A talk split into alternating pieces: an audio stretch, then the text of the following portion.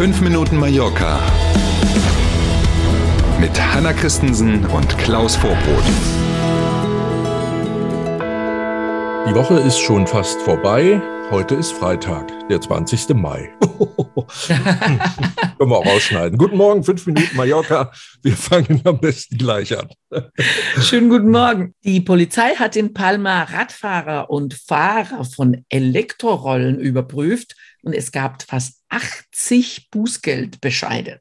Ende April bis Anfang Mai, so ungefähr, war der Zeitraum, in dem die Lokalpolizei in Palma tatsächlich rund zwei Wochen lang ganz besonders eben Fahrradfahrer und diese Elektroroller im Auge hatte.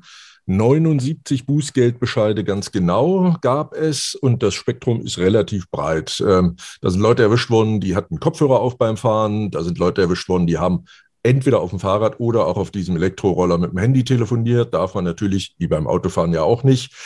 Ähm, fehlende reflektierende Westen, die man zwingend ja haben muss äh, für diese Elektroroller, fahren auf Fußwegen oder in Fußgängerzonen, mehr als eine Person auf so einem Elektroroller und, und, und, und, und. Wie gesagt, breites Spektrum der Verstöße. Übrigens deutlich mehr Bußgelder gab es gegen ähm, Elektrorollerfahrerinnen und Fahrer als denn gegen Radfahrerinnen und mhm. Radfahrer. Und Grund für die Aktion der Lokalpolizei in Palma war die aktuelle Unfallstatistik, aus der man sehr gut lesen kann, dass es bedeutend mehr Unfälle gibt, in die vor allen Dingen eben diese Elektroroller verwickelt sind.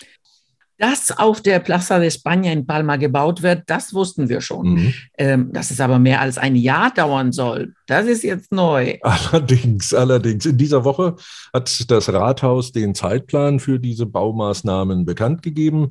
Start der Bauarbeiten ist im September, also wenn der ganz große Sommerrun erstmal mindestens einigermaßen durch ist. Und dann soll tatsächlich 15 Monate lang da gebaut, gebuddelt und saniert werden. In Summe hat, äh, haben die Baumaßnahmen ein Volumen von rund drei Millionen Euro. Geht also um diese Gehwegplatten, die da liegen. Und in Summe, der ganze Platz soll ja neu gestaltet werden. Ähm, und da das ja eine sensible Stelle ist in Palma, ein wichtiger Verkehrsknotenpunkt, darf man mal sehr gespannt sein, wie in diesen 15 Monaten die Plaza España zum Beispiel eben als Verkehrsknotenpunkt überhaupt funktionieren wird. Und noch dazu aus Erfahrung wissen wir, die 15 Monate halten wahrscheinlich nicht. Ja, das ist jetzt aber eher Spekulation.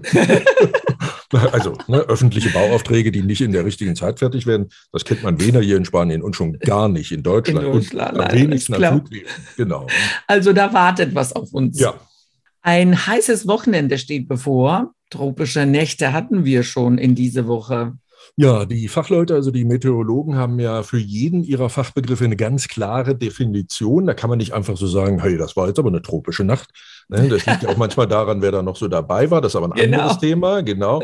Tropische Nächte im Sinne der Wetterfrösche erleben wir, wenn die Temperaturen die ganze Nacht nicht unter die 20 Grad Marke fallen. Und genau das war tatsächlich in der jetzt gerade abgelaufenen Woche an einigen Orten hier auf Mallorca schon der Fall.